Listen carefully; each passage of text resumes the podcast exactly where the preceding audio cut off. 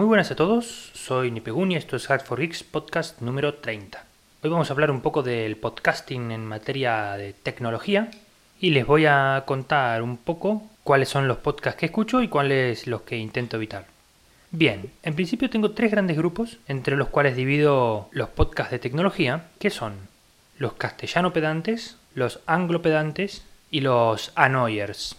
Los podcasts encausados entre los castellano pedantes son precisamente los que hacen un mal uso de la lengua castellana, aunque hoy en día, bueno, ya se puede definir como el español. Antes español era un adjetivo gentilicio, pero ahora también es una lengua. Entre los que hay podcasts, por ejemplo, que piensan con la A, como Cocoa 85% o el ecuatoriano de Engadget Podcast, cuando uno nació en España y el otro en Ecuador, países en los que si piensas con la A suena como que tienes síndrome de Down, que en realidad no tienes, ¿no? Les voy a dar un ejemplo. Imaginemos que soy cualquiera de estos dos podcasters y estoy hablando, ¿no? Y estoy explicando, por ejemplo, cómo comprar un iPhone.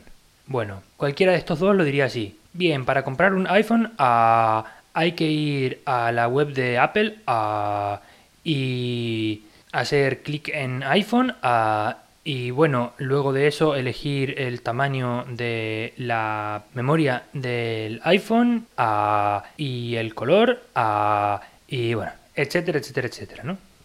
¿Qué me estás contando, amigo? Lo normal en el mundo castellano parlante es que todo el mundo piensa con la E. Así como es normal escuchar un podcast en inglés que piensen con la A, dado que ellos piensan con la A, un castellano parlante, es decir, una persona cuyo lenguaje nativo sea el castellano, es imposible que piense con la A, por el amor de Dios. Me da igual a mí que vivas en un país de habla inglesa. Tu lenguaje nativo es el castellano. Naciste aprendiendo a pensar en E. ¿De qué vas? Luego, podcast que en repetidas ocasiones mezclan los plurales con los singulares. Es decir, que dicen, por ejemplo, todo el mundo somos así. No, amigos, se dice todo el mundo es así. O, en todo caso, todos somos así. No puedes decir mundo, que es singular, y luego poner somos, que es plural. Vamos, eso es de educación elemental, no me jodas. Luego los podcasts que en repetidas e incansables ocasiones pecan de deísmos, laísmos y loísmos, siendo el más ampliamente distribuido entre la población el asqueroso y malsonante deísmo. Por poner un ejemplo, lo normal es que los que practican ese comportamiento erróneo digan lo siguiente. Deberían de hacer, cuando lo correcto es decir deberían hacer, ponerle la preposición de delante del verbo marca claramente ese deísmo, que por cierto, al igual que el laísmo, practicado más que nada por los madrileños, son irregularidades contempladas claramente en la Real Academia y que suenan asquerosamente mal. Un ejemplo para el laísmo, si te quedaste con la duda de cuál podría ser, es cuando se da, por ejemplo, algún caso de violencia sexista aquí en España, que suele haber muchísima, y puede llegar incluso hasta un periodista, sí amigos, periodistas formados en universidades, decir, el marido la pegó, Dios, cada vez que escucho me enerva. No, maldito periodista, se dice el marido le pegó. Poner la atrás de ese verbo es un laísmo y suena horrible. Luego también los podcasts que repiten muchas veces la frase a la misma vez. No, amigos, es al mismo tiempo o a la vez. Decir a la misma vez es redundante y poco exigente, podríamos decirlo, ¿no? También los podcasts que se comen las letras. Una cosa es cómo se pronuncia una letra en los distintos países y otra es no pronunciarla. Por ejemplo, en la Argentina, la Y o la L se pronuncia como sh, algo que deriva más que nada de la inmigración gallega que fue argentina durante los dos siglos pasados y que tiene un sonido similar a la X gallega como en Junta de Galicia. Y otra cosa es no pronunciar la letra de la palabra. Les recuerdo amigos que en castellano la única letra muda es la H. Por eso es muy difícil que escuche podcast de tecnología donde haya mucha gente del sur de España que hable quitándole letras a palabras que sí las tienen. Luego, y también tengo para los del norte, en las provincias vascas suelen confundir mucho, y me repatea que no veas, la forma de decir lo siguiente. Primero lo voy a decir cómo se dice correctamente y luego les digo cómo lo dicen aquí. Lo correcto es decir, si yo fuese a una sidrería, comería chuleta. Bien, pues aquí dicen, si yo iría a una sidrería, comería chuleta. Por favor, no amigos. Se dice si yo fuese o fuera y luego comería. No, si yo iría. Escuchar todo el tiempo, reiterarse en un podcast estas historias, me produce un rechazo que no me deja disfrutar del contenido, por lo que inmediatamente me desuscribo de esos podcasts. ¿Es exigente o no exigente? Bueno, no sé. Todos esos sonidos me repatean al oído de la misma forma que escuchar una pieza clásica en la que cada dos por tres un instrumento equivoca la nota. Seguramente habrá muchísimas personas a las que esto se la sudará, no es mi caso como se puede ver. Por eso comprendo que uno puede tener fallos esporádicos, pero amigos déjenme decirle que las constituciones de los países de habla castellana, y creo que prácticamente todas, dicen claramente que es un derecho y una obligación hablar castellano, y que el castellano es la lengua adoptada por esos países. Por lo cual no me parece a mí hablar castellano correctamente cometer todos esos fallos que suenan como el culo. Por eso en este grupito de castellano pedantes hay varios podcasts que directamente, aunque tengan un contenido razonable en materia de tecnología, paso de escucharlos porque es que me llegan a poner hasta de mal humor. Es como si estuviera haciendo el podcast un niño de 8 años. Luego tenemos el grupo de los anglopedantes. Este grupo incluye tanto a los podcasts en inglés como a los podcasts en castellano donde hablan mal inglés. Por ejemplo, podcasts de tecnología donde no se pronuncian correctamente las palabras en inglés. Si bien es cierto, no es obligatorio para un español, por ejemplo, o para un argentino hablar inglés, lo considero mandatorio si lo que haces es un podcast de tecnología. No así, por ejemplo, si tienes un podcast de literatura o de política, qué sé yo. Pero considerando que el inglés es el idioma tecnológico por definición, creo mandatorio manejar este idioma. Mucha gente se contradirá en estos temas y es fácil pillarlo. Por ejemplo, hay gente que dice que en España las cosas se dicen como se leen, sin embargo dicen software y no software, hardware y no hardware o en todo caso hardware, dado que la H no se pronuncia. Dicen también sprite y no sprite, e incluso lo dicen mal porque no hay una E al comienzo de sprite. Dicen 7up y no 7up, por lo cual no es excusa decir que las cosas en España se dicen como se leen porque estarían mintiendo. Lo que más se ciña en la realidad es que las palabras inglesas se dicen en general en España como al español le sale de los cojones, lo cual es muy chulo y soberbio, pero en un podcast de tecnología escuchar a un tío que te diga iPhone en vez de iPhone no mola mucho. Peor aún que te diga iPhone, que es una mezcla burda de ambos idiomas, dado que la PH aquí en España y en todos los países castellano parlantes no se pronuncia como F como puede ser en otros idiomas. Por eso aconsejo que cuando no sepas pronunciar una palabra en inglés la pongas en el traductor de Google, le des al iconito este del altavoz y dejes que el traductor te la pronuncie si te queda claro y la aprendes. Sucede también que hay podcasts en los que la gente dice Apple, en vez de en todo caso pronunciar como Apple. En inglés hay muchas palabras que tienen una consonante y luego LE, como puede ser paddle, Wimbledon, Apple mismo, o lo que sea, que se escriben como si fueran al revés. Es decir, Apple se escribe Apple, pero se pronuncia Apple. Wimbledon se escribe Wimbledon, pero se pronuncia Wimble, es decir, se invierte la L y la E. Paddle se escribe Paddle, pero se pronuncia Paddle. Otra vez volvemos a invertir la E y la L. Por lo cual no entiendo de dónde sale ese Apple. Nadie dice Apple. Y los norteamericanos, en realidad, lo que están queriendo decir que puede sonar así es pronunciar como si la palabra tuviera APL solamente, es decir, Apple. Pero bueno, sabemos que los norteamericanos tienen una forma exclusiva de pronunciar las cosas, pero lo correcto es decir Apple. Google, ahí hay otro ejemplo. Se escribe Google, se pronuncia Google, se invierten las E y la L a la hora de pronunciarlo. Y en todo caso los norteamericanos pueden decir Google, pero no Google. Por eso decir Apple es de inútil. Y me repatea escuchar a la gente, sobre todo yendo de Wise y de Apple fan, diciendo Apple. No, amigos, o lo dices en castellano leyéndolo, Apple, o lo dices directamente como se pronuncia, que es Apple. Justamente, dentro del grupo anterior me había olvidado mencionar, ahora que me acordé, la gente que no puede pronunciar la R, como es el caso del tío este de Pasión Geek, que dicho sea de paso también dice Apple. Por eso, nombrando el tema de Apple, me acordé esto de Apple. Y ya que está, bueno, aunque no lo describí en el grupo anterior, lo describo ahora mismo. ¿Cómo puede ser que una persona que tiene un fallo de pronunciación de esa forma en la letra R esté haciendo un podcast? En mi mundo no se concibe esa idea. Por ejemplo, hay un periodista español que creo que se llama Federico Jiménez Los Santos que también el tío no pronuncia la R, dice terrible, tío. No seas periodista si no puedes hablar bien. No sé, búscate otra profesión. Es horrible escuchar a una persona pronunciar la r mal. Volviendo un poco al tema de los anglopedantes, tampoco escucho podcast de habla inglesa que vayan dando la información como un mensaje de walkie-talkie. Es decir, frenándose tres veces en una frase como lo hacen los de Security Now, que tratan temas serios pero que parece que no son capaces de concatenar varias oraciones de manera que puedan ofrecerte un párrafo entero sin ninguna interrupción. Pareciera como si no pudieran retener en la cabeza toda una idea y que pudieran expresarla de golpe. Es como si tuvieran mermadas las capacidades para armar una frase en el cerebro antes de lanzarla por la boca. Y es súper molesto. Después tenemos los que yo considero como technoanoyers. Tienen podcast de tecnología pero hacen cosas que molestan un huevo.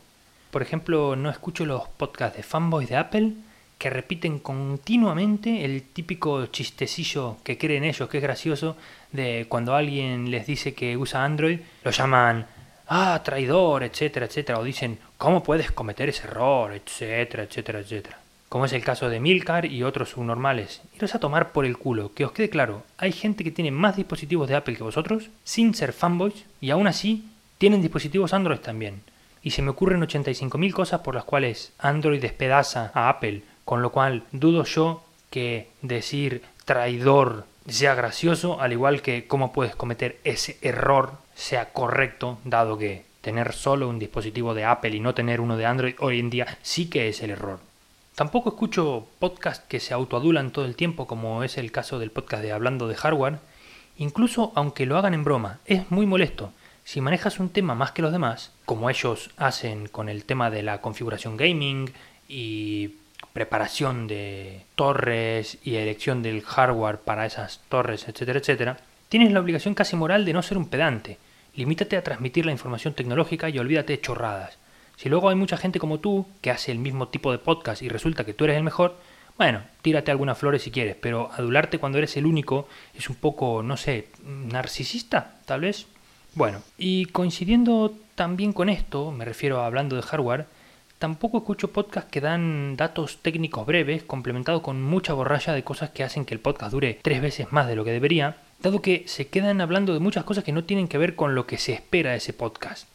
Es como que el podcast se rellena de contenido que no es importante para el tío que está buscando podcast de tecnología.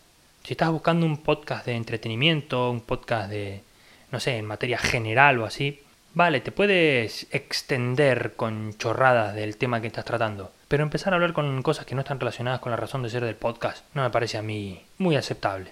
Tampoco escucho podcasts cuyo título de cada episodio no sea suficiente como para dar una idea clara sobre el contenido del mismo. Por ejemplo, como B-Move, incluso aunque su contenido sea superlativo, porque no me mola nada tener que andar leyendo la descripción para ver de qué va el podcast y en vez de poner entera la palabra episodio, podéis poner una puta almohadilla que da a entender perfectamente que están refiriéndose al número del podcast y ya está. Y a la hora de poner el título, dada aunque sea una vaga idea de lo que podéis encontrar dentro del podcast, porque es un coñazo tener que escucharlo para saber que no te interesaba el tema en lo más mínimo. En general tampoco escucho podcasts que ponen música, por ejemplo como el de Charblue, porque si quiero escuchar música tengo Spotify que es un sistema bastante efectivo. Además, cuando empecé con los podcasts estaba buscando algo que distara bastante de sonar parecido a la radio comercial y cualquier cosa que me recuerde a la radio prefiero mantenerla alejada por completo de mi lista de podcasting. Por eso es que tampoco escucho Territory Mac o Apple 5x1, así que paso en general de cosas que suenen muy comerciales. Tampoco escucho podcasts cuyo ritmo induzca mi cerebro a un estado vibratorio alfa, es decir, a un estado dormitativo del que te quedas muy a gusto, pero en el que no te enteras nada del podcast dado que estás dormido, como es el caso de Pasión Geek o los episodios de R Cracking de Mist previo a que le riñera un poco al respecto. También en esta lista de annoyers o de techno-annoyers tengo los podcasts de gente que está diciendo todo el tiempo ok, ok o vale, vale. Prácticamente lo dicen después de cada frase y es súper molesto. Maquerita hace eso, e incluso, bueno, he escuchado a Maquerita pensar con la A, lo cual ya es demasiado para mí. No hace falta que pidas una confirmación después de cada oración. Por ejemplo, para descargarte esta aplicación tenés que ir al App Store, ¿vale? Y luego darle a este botoncito de aquí hasta que te salga un mensaje, ¿vale? Y bueno, y, una vez que salga todo eso, entráis, ¿ok? Tal así. No, amigo, para un poco de tanto vale y tanto ok que no hace falta. En este rubro también se encuentran los podcasts que son aparentemente de tecnología, pero que tratan en innumerables ocasiones de temas políticos como Vidas en Red de arroba converso72, que te queman un poco la cabeza. Tío, si eres un geek y te gusta la tecnología, habla de tecnología. Luego te puedes hacer otro podcast aparte donde puedas hablar de cosas relacionadas con la política o la filosofía social, si quieres. Pero mantente en el tema. Si eres bueno con lo que haces o tienes mucha información o gastas mucho tiempo con gadgets e historias, no mezcles temas. También, y por último, aunque seguro que me olvidaré bastantes podcasts que no escucho, no escucho los podcasts con varios podcasters al mismo tiempo que no respetan los tiempos y hablan todos a la vez como si fueran monos intentando imponerse sobre otros monos. Es una mala costumbre en general de todo el mundo latino, incluido Italia, España, todo Sudamérica, etc. La puta salsa rosa. No me jodas. Deja que una persona exponga su idea, luego le respondes. Si te olvidas de lo que ibas a decir, creo que a lo mejor era porque no era tan importante, y si crees que era importante, apúntalo en un papel y cuando el otro termine de hablar, habla. Esta salsa rosa de rollo español no mola nada, sobre todo en temas tecnológicos. Cuando quiera salsa rosa ya veré la tele que la tele ofrece suficiente mierda como para encontrar varios programas de salsa rosa, pero por favor, no hagan eso en los podcasts. Así que bueno, esas son todas mis reglas. Reglas que a veces rompo, por eso el título del podcast es los de tecno que sí y los que intento evitar. Y hago énfasis en los que intento evitar, dado que puede que alguna vez escuche alguno de esos podcasts que coinciden con esas reglas de evitarlos, pero en general paso de ellos. Y luego también puede que haya podcasts cuya escucha, poniéndolos en una balanza imaginaria, dan como resultado más cosas positivas que negativas. Así que a día de hoy, los podcasts de tecnología que se mantienen siempre en mi lista de podcasting fija son Tecnovert, aunque arroba Belbor cometa deísmos por doquier, porque su sentido tecnofilosófico es superlativo y a mi entender se le pueden perdonar los deísmos. El camionero geek, porque a pesar de que el muy cabrón no pronuncie las cosas en inglés, su podcast tiene una utilidad para los geeks bastante grande y hace una labor social muy importante leyendo los mails e intentando colaborar con los geeks en la medida que puede, aunque en realidad no tengo muy claro si él la razón por la que las cosas en inglés las lee según se encuentran escritas es para ayudar a mucha gente, porque él supone que mucha gente no entendería lo que él dice si lo lee en inglés, o es porque simplemente no lo sabe decir en inglés. Luego comando al suprimir, que no sé por qué me gustan, pero no encuentro tantas cosas que me disgusten, así que suelo escucharlos. Rcracking de arroba mist, porque es muy difícil encontrar un podcast en castellano que hable de seguridad mejor que este podcast. Droidcast Android, que creo que es Droidcast solamente, que me parece muy interesante porque siempre tiene algo que decir que no oyes en otros podcasts McFrancis, porque a pesar de que habla más que un argentino con dos gramos de cocaína encima, tiene una postura filosófica muy interesante sobre la combinación del mundo Mac-Android o Apple y otras marcas. Y porque dijo una cosa una vez sobre qué le había brindado Google y qué le había pedido a cambio, comparado con qué le brindaba Apple y qué le pedía a cambio que fue muy interesante. Eso ya me hizo empezar a escucharlo. No sé si fue una idea suya o lo copió de otro podcast o de otra persona, pero el hecho que lo dijera y que lo hiciera como suyo en el caso de haberlo copiado ya vale la pena porque significa que es una persona que adapta conceptos interesantes a su propia filosofía, lo que le permitirá en un futuro probablemente tener una filosofía propia bastante completa, razón por la cual lo escucho. Y por último, Photogeek 2.8, que si bien comete alguna de las faltas de los castellano pedantes, es probablemente el podcast más razonable de fotografía en castellano que existe hoy en día.